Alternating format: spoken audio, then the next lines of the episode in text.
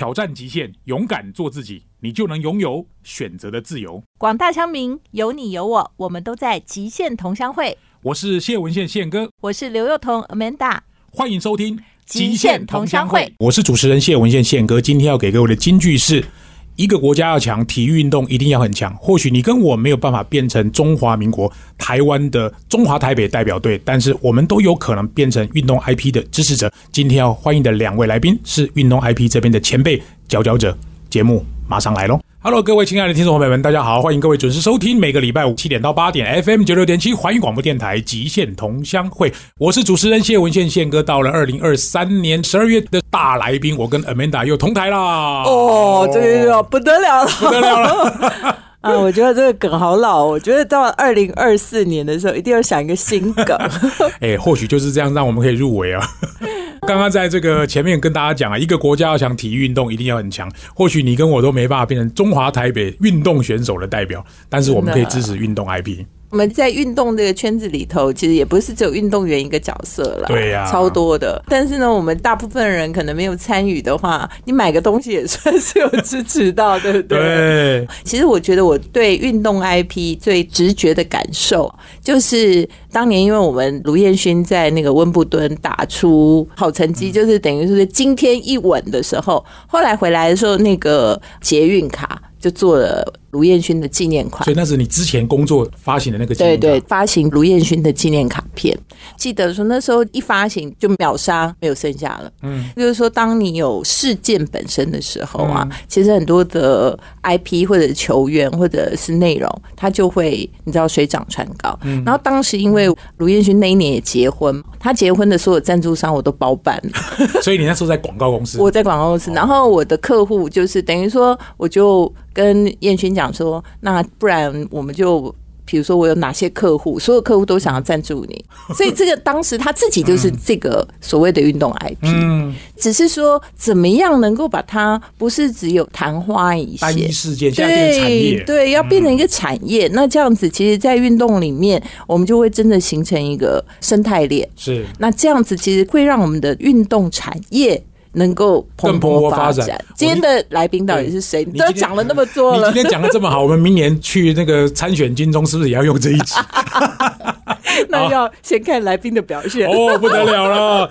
这两位真的有一位我跟他很熟，有一位今天新认识的朋友，Stancap 台湾运动 IP 周边商品平台联合创办人许明翰。嗨，大家好，我是明翰。另外一位是朱开宇，大家都叫朱开的朱开宇。听众朋友，大家好，两位主持人好，我是朱开。好，我们先请问一下朱开，因为我跟朱开认识比较久啊，最早是从富邦悍将先开始认识，好像富邦悍将周边的什么设计都是之前你在团队公司在负责设计。简单介绍一下运动 IP 到底是什么，好不好？好，其实讲到 IP 啊，哈，那当然这个名词其实我相信市场不陌生，因为大家如果讲到角色 IP，就是从 Hello Kitty 或者七龙珠啊什么等等的，其实。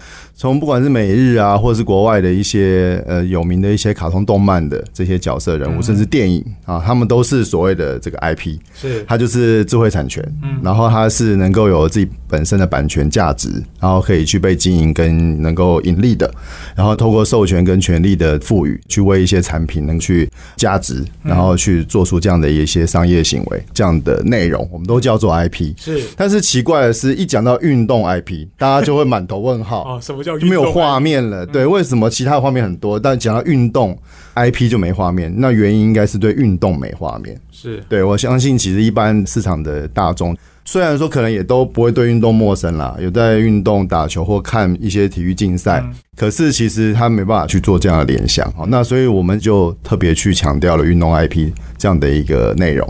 那运动 IP 简单讲就是举凡。它是一场比赛，嗯，他是一位运动员，运动员，然后他是一支球队，甚至是跟这个运动竞赛相关的一些环节的内容对象，其实它都能够被称为 IP。我随便讲网红也是，是。运动网红也是所谓的运动 IP 的其中一种，嗯，对，所以其实运动 IP 的这个范围其实蛮广泛的，甚至体育单位、组织、品牌都是所谓的运动 IP。所以你们公司全部范围都要做。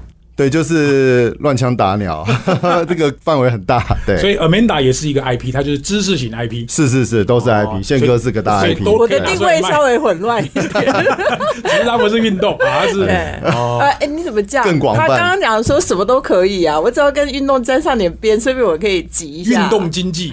对，对对对对，这也是一个 IP，没错。所以那我想请朱开嗯。或者是明翰稍微帮我们举几个例子好不好？因为大家可能知道球队像乐天桃园这样也算一个 IP，其实应该对对对。说我们平常比较熟悉的，就像我刚刚举例，比如一个很有名的球员，嗯，卢彦哦。勋，对，那他们可能就呃，或者是说我们像国外很多人收集这个球员卡，嗯，对不对？这种就是大家明显的可以理解说，哎，这个球员那跟这个球员相关的所有周边，那就算他的 IP。是。但是除了球员所以外，大家就会不懂了。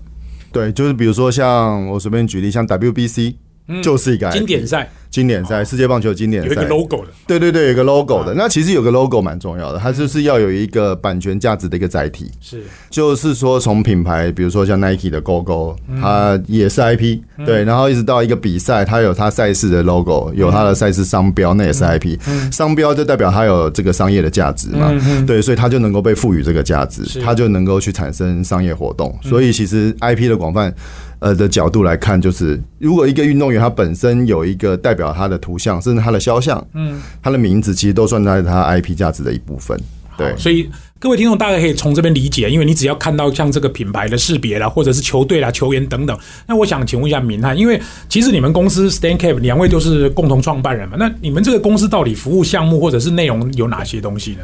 呃，其实我们基本上因为朱开哥他本身就是设计很强的一个嗯，他以前设计师，现在也是一个品牌品牌的创造者。嗯。对，那我自己其实过往是比较多在做销售端，在百货公司、在电商那边做一些商品的销售，嗯。那再加上商品的制造这样子，所以我们等于把。呃，拿到一个 IP 以后，我们从商品的设计、开发商品，然后到行销、销售，我们是一条龙帮 IP 方去完成这个任务。嗯那就可以让 IP 方还是专注在他擅长的赛场上的表现。是那我们将它的商业价值透过这个转换能够变现，然后也分润回 IP 方，然后也可以让运动迷可以买到他心仪的，不管是球队还是个人还是联盟的商品这样子。所以我这样讲不知道对不对？比如说 T 恤可能是一种，帽子可能是一种，是这样吗？对，其实可能也是吗？其实我们做的品相大概有两三百个，好那当然其中像球衣啊，衣或者是 T 恤啊，甚至是一些包袋类的东西，哦其实都非常的畅销。而且我觉得这块有好玩的地方是，其实篮球啊、排球啊、棒球、跑步，每个运动迷的选择都不太一样。是棒球可能就喜欢帽子，那篮球可能对球衣又特别喜欢，甚至是运动短裤。那跑步对一个叫做医保带就特别特别的需要，所以在不同的运动品项，它虽然都叫运动，但其实它中间的一些文化的差异是非常大的。有没有什么不是跟运动品相有关的？就是它有没有授权在一些比较奇怪的地方如？果 Amanda 要做，可以委托你吗？哇，一定可以，因为现在在台湾的运动文化有一个非常特别的情形，就是拉拉队文化。哦，对，所以其实女性的商机是叫在成中年长。啦 啦队，有一个运动管理啦啦队，这哦样也不错啊，也不错。对啊，你看，就是北米给他一龟吹好绿绿，没有，他们人家变成一个产业了，所以就不得了好绿绿啊，哦，很厉害。朱开的专长在设计，他在销售哎，那这个完美的组合，组合，对不对？就是先设计再销售，不然就像我们可以入围是一样的。休息一下，不要走开，第二段马上回来。欢迎来到极限同乡会。今天呢，我们要跟大家聊一聊运动 IP 哦。那刚刚听了这首歌，其实《灌篮高手》大概是我觉得很多不懂篮球、不懂运动，那看了《灌篮高手》以后呢，都从里面呢得到很多篮球的知识。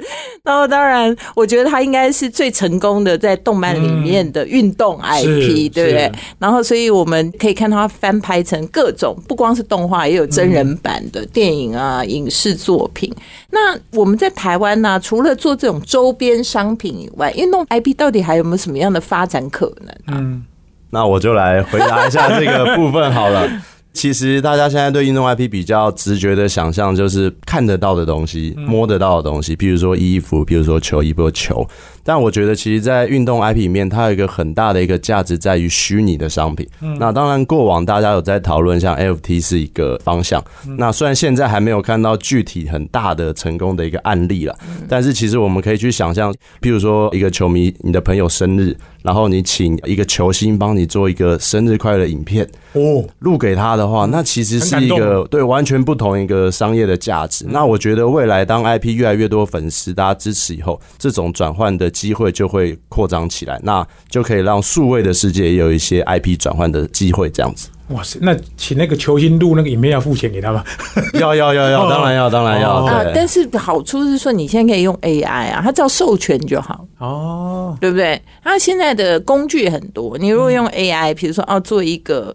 宪哥，某某人的你最爱什么？你最想要你生日的时候最想要谁跟你说生日快乐？如果是球星的话，球星啊，比如说王建民，举个例子，真的哦，类似像这样嘛。所以王建民如果讲话，然后他授权他的图像给给这个 IT 公司，对对，然后他就从 AI 的方式去帮他做一个转换，然后你收藏以外，可能他需要做一些授权或签名或什么之类的，就数位上的认证。嗯。但但是你就是有收藏他王建民亲自对你的生日快乐歌、哎、哇塞，那如果像什么李多惠这种的也可以吗？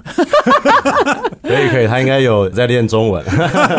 不用他用韩文讲，你更高兴吧？我反正我听不懂他讲什么 好，所以这个可能是无穷的想象。我想问一下朱开，因为其实我认识朱开，他在设计这方面很有天赋。因为我其实，在中广的节目里面也访问过朱开，包含一些设计的理念啊，或者设计的概念等等。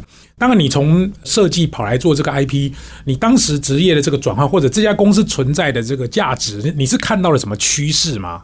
好，当时因为我们这家公司其实创办在二零二一年，也就是疫情期间，对对。那其实事实上，其实这些想法在蛮早期，嗯。二一年前几年，其实陆陆续续都有在讨论了。嗯对，那我自己因为呃，另外一家公司佩肯，他在主业是在做运动设计服务嘛，哈、嗯所以其实，在做设计产出、做设计服务是 to B 的这个合作。是。对，那往往就是我们就是接受委托，然后有一个报价，然后我们就会开始产制相关的设计内容。嗯。对，但是这个做完了以后，其实是我们的客户他要拿着我们的设计去卖，哦。就应用在他的产品，或者是卖给他卖在这个 to C 的这个市场环节。嗯。所以其实某种程度上，就是我们的，我觉得我们在做的这个产品内容，或者是我们能够开发出来的价值，其实某种程度上是必须要跟客户要有一个很好的连接。嗯那等于是间接的啦。是。但是像它就是等于说你们是卖服务啦。卖服务，然后就是把你的设计交付之后，这件事情可能的关系就跟我们就结束了，没有关系对低端的对是这样然后，但是呢，其实有一个更大的问题，就是我们现在常会讲说，你要帮客户想客户的出路，对对啊，对就是说他拿了这么多设计的商品，其实如果说他不是一个很成熟的市场，那可能他的出路就有限，那也会影响你上游的生意嘛。嗯对，其实严格来讲，我们虽然做这一行，接触运动产业也都十年的时间了，但是其实台湾的运动产业，我自己一直在看，我觉得其实还算在还在还在蛮前面的阶段。嗯对，是成熟度啊，或者稳定度，相对来讲，其实都还有进步就是。还不是个产业啦，能够说是个运动项目，但是还没有办法说产业。对，所以其实我们早期在做设计服务的时候，就会变成说，哎、就像刚刚呃主持人讲的，就是我们可能就是做完了之后。后面的结果听天由命，或者是由客户决定，好、市场决定。但是如果直接在做授权这一块呢，我们用平台的方式，然后去跟 IP 直接取得这样的版权，然后去做内容的操作跟销售。我们是一直到终端，嗯到市场端，然后到销售完了以后的一个结果，都是由我们能够去主导跟控制的时候。哎，我们就可以有机会去开发或是创造更多的可能性了。嗯嗯对，那因为是直接的，所以我觉得这个对我来讲，两块最大的不同了。嗯，了解，有点像是说我们 to B 端可能是决策者、购买者跟使用者，你可能使用者完全没有碰到，现在连 C 端的使用者 user 你都会接触到，所以等于是一条龙的服务。我想问一个问题是，当然从二零二一年那时候疫情正在烧的时候，到现在，我我相信你这个产业要能够一开始介入。可能一开始也会遇到一些困难，当然透过一些展览或者有没有这样子成功案例跟大家分享一下好吗？有啊，我觉得我们也蛮幸运的，是就是我们每一年其实都有恭逢其盛到一些重要的运动事件。嗯那像二零二一年我们刚开始的时候，其实就是那时候因为东京奥运延了一年嘛，哦所以在二一年才举办嘛。对对对，嗯所以其实那时候我们就跟经纪公司合作，然后为郭幸存跟陈念琴两位选手，哦然后做了一个产品的系列，哈，做了一个单品的设计，嗯。然后这很简单，就是 T 恤，然后就发行这样子，对，然后预购，那用这样的方式去打。可是因为那时候我们也才发现说，才知道说，因为奥运有一个 Rule Forty 的规则，哦。是没有正式商业合作的伙伴，你是不能去利用奥运在期间，或是相关的选手或者是国家队什么等等去做任何商业行为的。所以我们等于是不能打广告。哦，所以这是一个规默契范呐，规范默契啦，就是说你是奥运比赛期间，等于所有权利是属于奥运。对，就那还有一个时间的限制哦，对，然后有相关都不行哦。有相关都不行不是说你不能用五环，它还不能用里面任我连何选讲都不能手讲，，我不能讲奥运，就是我不能把奥运跟我的产品放在一起，也不能讲选手不能商业化啦。你可以报道，可以干嘛，但绝对不能商业化，因为所有权利都是奥运的，可以理解。不然奥运国想说，对，它也是它的啊版权保护的机制嘛，让它能够更有价值的条件嘛。嗯。所以其实我们当然很理解，也很认同，但是我们也很很困难，因为我们连推广都很难嘛。嗯。后来是还好，刚好因为有新闻报道，嗯。然后也是让讯息传播出去，嗯，然后就在那个郭幸存举起那一金那个金牌的哇，好感动哦！那一刻那是下午四点多，我记得我们在电视前面看转播，他举起来之后，我们的后台就爆单爆到晚上六七点，哇塞，，就一路真的是这样就引爆了哈。嗯所以其实那时候我们才非常非常深刻感受到所谓的爆款是什么感觉。对对，那那是第一次，嗯对，而且那是在整个业务刚开始的时候，那给我们一个很大的信心跟鼓励啦。嗯那同时也让我们学习到很多很多事情，啊，包含时机啊，还有一些流程的掌握等等的，那都是一个过程。那后来的一两年，其实我自己这边。因为我自己也在练跑步嘛，然后对长跑运动也很有兴趣，所以每天都看你脸书在跑步，对，那也想要推广这件事情，那自然也跟马拉松赛事 IP 哦呃产生了一些合作、一些联系。那我们就为台北马拉松正式去做了周边商品的规划跟销售。那里头有一个很重要的品项，刚刚明翰有提到，就是医保袋。哦，对，那其实医保袋没有在跑步或参加比赛就不知道。根本不知道那是干嘛。医保袋 什么叫做医保袋？医务保管使用的专用袋。专用袋，那是因为比赛赛事方他在接受那个你现场一定要保然后他就会送他那个没有会卖，对，啊那你要会卖。买，对，大家可能就是很便宜。这样我想起来，因为我有个朋友也是非常热爱马拉松，然后他的期待就是去跑过全世界这种大型的马拉松赛事。对，所以他的有一个地方有个墙壁，他挂了所有。他去到的地方买到的这个周边的袋子。那因为他会找一种东西，就有点像星巴克的杯子，就是说每一个赛事都会长得一样的东西。那这样全部挂起来，它才会有一个壮观。跟所谓的挑战感。规则感。对，对对对，那的确是有很多像这样的，国外有很多这样的一些规划跟一些安排，然后也会有一些消费习惯。跟这个市场上的一些条件，但是台湾过去其实一直没有这样做。嗯，对，就是说台湾的马拉松比赛其实就是赛事归赛事，台湾蛮多时候是比赛是竞赛归竞赛，对，其他的商业操作、商业市场的活动是另外再说的，嗯对，就是分的比较开。啊。那所以我们其实，在过去这两年，然后在这个部分也展开合作，因为以前医医保袋它就是功能很明确，可是外观普通很简单，而且它是比赛规定一定要用的。你是官方认证的那个袋子，它才收，它才会帮你保管这样子，否则你用自己袋子不行啊。那所以其实这个品相就变成是一个很重要的品相。那我们过去几年一直在看这样的比赛，看这样的一个单品，一直有想要改良它的想法。所以刚好在这两年的合作，就给我一个机会，我就正式去着手做这件事情。结果没想到一做了以后也是大卖，哇塞，对，然后这个销售其实我自己后来的感受是，当我自己是 end user，、我自己是末端消费者，然后是使用者，我完全是用使用者的角度在考虑这个产品。袋子。我需要这边多一个袋子，需要那边多一个功能，长怎么样？这个不要，这个要舍去，这个要换掉。其实我在用这个角度去思考产品的时候，到最终在市场上的验证，这也是给我一个很大的信心，就是诶，我所想的其实是对应到一般的消费者，大家是有同感的，那个有一个共鸣感。所以其实有时候你看到一个产品，你会大卖，其实应该是它在市场上取得了一种关键的共鸣感。是，对，那这个共鸣其实它反映到消费者的心态或者是期望。嗯在这样的情况下，就会变成是一个很好的产品的一个案例。嗯，好，非常棒。因为其实这跟我们的生活也很大的关联。因为我周边也有很多朋友在运动领域当中，他们都有一些接触。我们今天访问到的是 Stan Cav 的两位创办人啊，朱开宇跟这个明翰啊，两位来谈谈运动 IP 这个领域。他们在明年的三月份在台北会办一个非常重要的展览，他们有非常精细的规划。休息一下，不要走开。第三段马上回来。欢迎各位听众回到极限同乡会，我是主持人谢文宪宪哥。我们今天访问到的是 Stan Cav 的两位创办人啊，台湾运动 IP 周边商品的平台联合创办人许明翰跟朱开宇。刚刚我们提到跟运动 IP 有关的话题，其实非常多非常广啊。其实如果你要问我，像我可能对知识型的 IP 比较了解，我常说对的人在对的时间。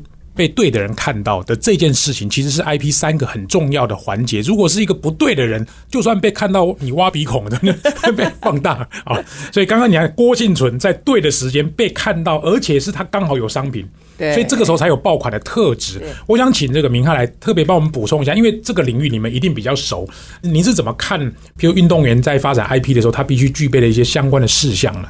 是，其实我们一开始也是在做运动 IP 的商品化的一部分，以后发现其实呃，我们要让一个 IP 能够更帮它加值的话，其实要把很多本来没有在关注这项运动的人拉进来。是对，那我们后来其实，在明年这一届，我们的活动其实会改名叫做台湾运动文化展。哦那其实有一个很大的原因，是因为我们发现，其实一个 IP 的价值，它不仅仅只在商品化这个部分。嗯，那当然有时候运气好，哎、遇到一个选手，他有很好的表现，战绩好的时候，那商品就会卖翻掉。但是其实要成为一个运动文化，很重要的是，就算你战绩不好。就算你今天表现不好，它其实也有基本的消费族群在支持的时候，我觉得这才是一个文化。哦，对比方说，有时候像台湾最强的 IP 就是中信兄弟，嗯，这个 IP 皇朝对，对他有时候表现好，他有时候表现不好表现不好，可是真正能够支持这支球队的，并不是在他表现好的时候那个爆款。运动场上嘛，他一定会有强跟弱的那个阶段。当我们在输的时候，他也有球迷在享受那个失败，重新再站起来那个过程。那我觉得这个才是 IP 真正的价值。哦，所以它有灵魂、有道。理啊！如果今天 IP 就是靠说，哎、他就是一定要在比赛里头拿了金牌，还是打赢了什么，那他就是卖那个爆款。那那个运动员本身或这个 IP 本身也会心里想说，那我干嘛要你？对。反正那时候我只要我的头贴在什么东西上面都可以卖啊你。看，我们因为二零二一年像郭幸存或者是戴志颖他们很红嘛，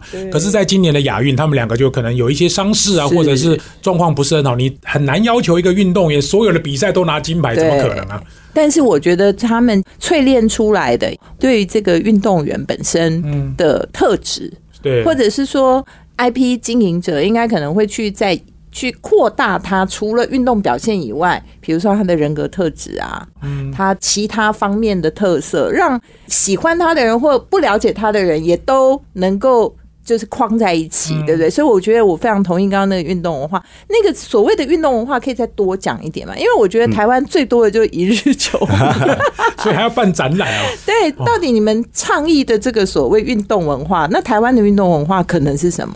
其实我可以举个例子，就是像我两周前有参加一个重机展。其实，在台湾有很多成熟的产业，它最后都会有一个像是金马奖金钟奖、文博会、设计展、重机展，甚至今年暑假有一个很大的是成人展。对，其实这些展会的存在目的，我觉得当然一部分就是它有商业或政府的一个任务了，但我觉得最重要的是，它可以让本来不关注这个项目的人，他可以花大概两三个小时进去以后看哎、嗯看到哎、这个产业喜欢的是什么，人是长什么样子，有什么商品，然后有什么重大的事件，他们会在意什么点。我觉得这个东西是承载一个要把运动文化建起来的一个很重要的关键的步骤。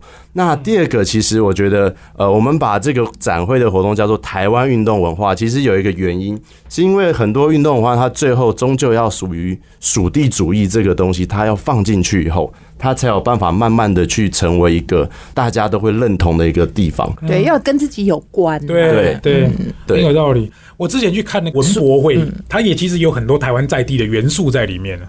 对，其实因为像我们自己，我也这些看 NBA 长大，看 LB 长大，我都有想过说，如果今天 NBA 没有出球衣，哦那如果 LB 没有出那个帽子，那这个 美国的这项运动，它在宣传到全世界的这个过程中，会不会不如现在这个影响力？有道理，对，那当我们现在在路上会看到大家会穿这些东西，其实我相信有很多人他不一定是纽约洋基迷，或者是他不是 L A 道奇队的球迷，嗯球迷可是他会觉得，哎、这东西代表一个美国运动文化，我穿在身上。是，对那就是潮。没错，没错，我们而且他有参。与感，对不对？就是我也是那一份子啊。对对对对对，当然台湾现在要建议到这个到国外能够穿这个，还是有一段距离了对。但我觉得至少能够先让我们自己先团结起来，我觉得这是很重要的事。嗯，太棒了。不会啦，刚刚那个皇朝，对不对？对啊车上都要放两件球衣，发生什么事情，路边停下来 就要把球衣拿出来挥啊。你看现在，因为我住桃园，像乐天的那个也经营的非常好。不管是啦啦队或是他们整体的经营。我想，因为这个展览我自己其实蛮有兴趣，是在明年三月，我请明翰跟大家介绍一下好吗？对，我们明年三月八号到三月十一号会在台北的花博争艳馆去做一个举办，室内的嘛。对，室内的。我们选在这时间点，其实是因为这是职棒开打前的最后一个月，所以那个时候其实会有很多的球员呐、也好，说啦啦队会来到现场做一个支持。还有啦啦队，啦啦队，给我一张票，我进去看一下。你忽然间脸都变了。哦，好好好，哎，大概介绍一下，还有没有什么主要的卖点？就以啦啦队球员都会到现场啊。对，我们基本上有四个最主要的部分，一个当然就是我们运动 IP 周边商品展，这会是台湾唯一一个能够在同一个场域选择到台湾超过三十个运动 IP 的一个机会的地方。所以就是有球员、球队各种。对，然后联盟都有盟都有哦，对，因为我们可以想象，如果在台湾的状况，其实你如果是三支球队都想买商品，你要去三个网站注册，缴三次的购物车的那个运费，对，那在这个地方它可以一次就购一次打包。对，所以这是第一个我们的特点。那第二个当然就刚刚提到，其实啦啦队文化也是我们现在很提倡的啦。那当然这个提倡也是有正负反面的这种想法，但我们是属于比较希望它正面的，因为毕竟运动员他是专注在场上表现的，但是跟球迷之间他需要有一个人。或者是角色去带动球迷的一些激情，那我觉得啦啦队这个东西是蛮重要的。对，那第三个其实而且话题变多啊，对啊不然以前只有球赛本身，平常到底要报什么啦？新闻都不知道要讲什么，对不对？你不能每天都搞说球员这个受伤，那个对呀、那听着完全就是不懂球的人就没办法参与啊。对，然后第三个，我们其实有结合一些潮流文化，因为其实运动在大家日常生活中，其实我相信很多人买运动鞋，并不一定是要去跑步，他们平常休闲就会穿搭，甚至篮球衣、篮球鞋，甚至棒球帽，都是大家去穿搭的一个部分。所以，我们有第三个就要跟潮流有关。那第四个，我们其实是跟展览有关。对，其实台湾有很多像不管是中信兄弟、富邦勇士，甚至乐天女孩、乐天桃园这些 IP，它其实如果有一些静态展的话，去展出过去这几年球队的努力，或者是可以把它打造一个像是 IKEA 可以打造一个诶象迷的房间，嗯可以在这个地方去展现出不同于进场看球的一些画面的话，我觉得这块可以让 IP 在跟球迷接触的时候有更多不同的想象。所以这个活动是你们公司办的啊、对，这是我们主办的，哇塞！讲了这么多，你们公司这样可以把它搞起来，我们有两个人嘛，就反还有一群拉拉队正不是他在做，就是他在做，就是他们两个互相做，一个反正就是设计，一个人就做销售。哎、我们一定要去看一下。下三月八号。对我也是，你去去看一下看啦啦队，我去看球员。好，来，请明翰跟大家介绍一首你也喜欢的歌曲。好的，那我今天点的是顽童小春的《没在怕的》。那会点这首歌，其实因为小春他以前也是棒球员，然后他在洲际棒球场拍了这支 MV，嗯，然后这支歌也是当时中华队在比赛的时候一个主题曲，嗯，所以我觉得这首歌其实很代表第一个有台湾的精神，嗯，然后有台湾的国球，然后整个歌词其实也很倡导说，我觉得台湾运动的话有一个很重要的精神叫做以小博大，对对，就是因为台湾其实不管在人数上还是资源上，都往往相对于不知日啊、道为什么我在旁边都想哭了。对对，好感动、啊。资源都是相对比较少的，可是我们还是努力在场上去以小博大去挑战这些世界强权。有的时候运动精神就是真的感动，就在那一点。我也这样觉得，台湾这个总统选完什么蓝绿对决，对决来对决去，真正能够团结台湾人民的只有运动了。真真的没有一个政治人物敢在运动场上，对不对？对不是开玩笑的 这是攻击别人，差点被球迷全部嘘下去。果真大来宾没在怕的，休息一下，不要走开，更精彩第四段马上回来。欢迎回到极限同乡会。今天非常开心的跟两位大来宾谈了一下这个运动 IP。其实我相信一般人呢，在对 IP 虽然可能会觉得说，反正只要能拿出来。挂在哪里的能卖的东西叫 IP，所以我们有看过。其实消防员也有 IP，大家知道吗？就是那个消防队，他们常常会出那个年历，有没有？就有非常多很帅，对对对，那也是 IP 哦。然后警察也有 IP 哦，千万不要以为这些都不是 IP 哦。然后还有像是前几年呐、那个玉山国家公园也出里面的各种珍奇异兽，就是国家公园里的这些鸟啊，对不对？这些动物啊也是 IP。但是就是说，我们怎么样把这些 IP 变得更有价值？所以我觉得运动员其实是最常跟我们生活接触的嘛。所以两位有没有在什么样子的补充？是说，如果我们是一群运动小白，那我会从什么点上你会吸引我说我要去？是说我可以在那边得到什么？你有什么样方法鼓励大家能够去参与？除了拉拉队以外，对，那我可以补充一个，就是因为我们在现场其实有一个运动互动的环节，我们在现场会有篮球场、排球场，然后会有乐乐棒球的一个体验。对，那其实也是源自于像我个人其实是从事篮球运动，但是我想要有兴趣去接触棒球也好，还是排球也好，其实我没有那边的朋友。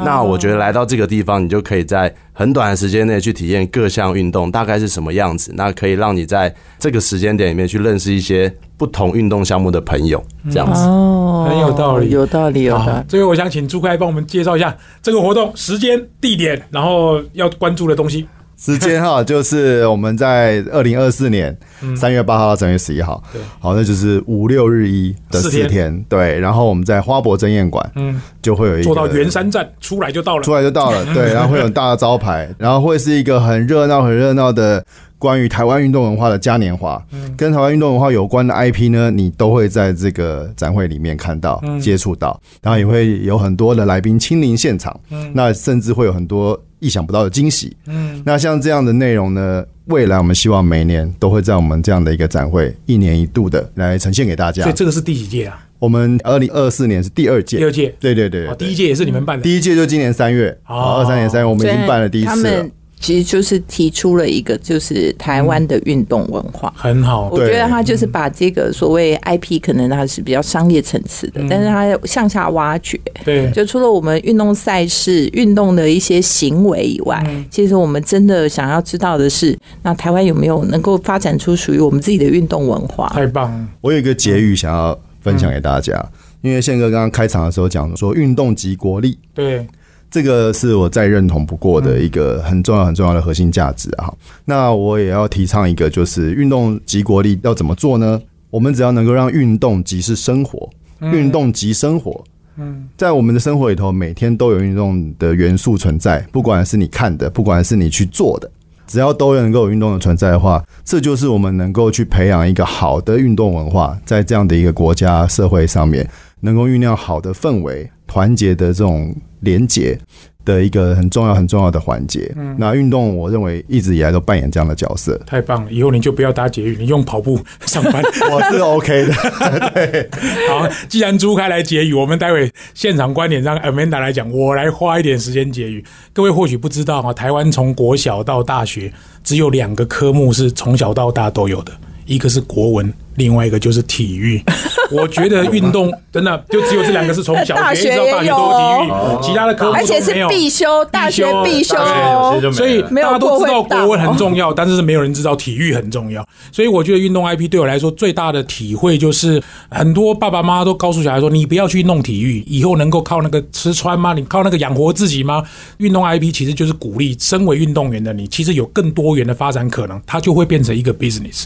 这个是今天的节目，我觉得访问到这两位来宾，在寒冷的十二月，其实更具有热情哦、对明年三月我们一起去看展览。今天节目到这边告一段落，谢谢各位的收听，我们下个礼拜再见，拜拜。拜拜。哎欢迎收听现场观点。今天非常开心啊，跟两位大来宾啊，还有宪哥呢，我们一起讨论这个台湾的运动 IP 哦。那运动 IP 当然是我们要形成一个运动产业里头很重要的一环，但我觉得更重要的是，我从今天两位来宾身上，我看到很多不同的特质。第一个，他们可能对于运动本身真是热爱的；第二个，他们其实有另外一个业界的专业来协助了运动 IP 的发展，比如说放进了设计思考的元素。第三个就是，其实整个产业呢，要能够成为产业，它其实销售啊，或者是说商业思维就很重要。所以呢，结合这么多因素，我们才能够把真正我们本来只是好像去跑跑步或者看看球或者做一日球迷的这些事情，真的能够落实到我们的社会里，成为一个有价价值，而且大家愿意鼓励自己的小孩或者下一代去投入的一个项目。那很多人投入，我们就可以有机会去培养更多优秀的选手。那当然，我们就可以每天都有当一日球迷的机会。所以呢，今天非常开心能够跟两位大来宾呢谈这个运动 IP。其实 IP 无所不在，只是呢，我们到底有没有我们的品牌思维，能够把我们的人生经营成一个有 IP 的人生？好，今天非常谢谢大家，我们下周再见啦。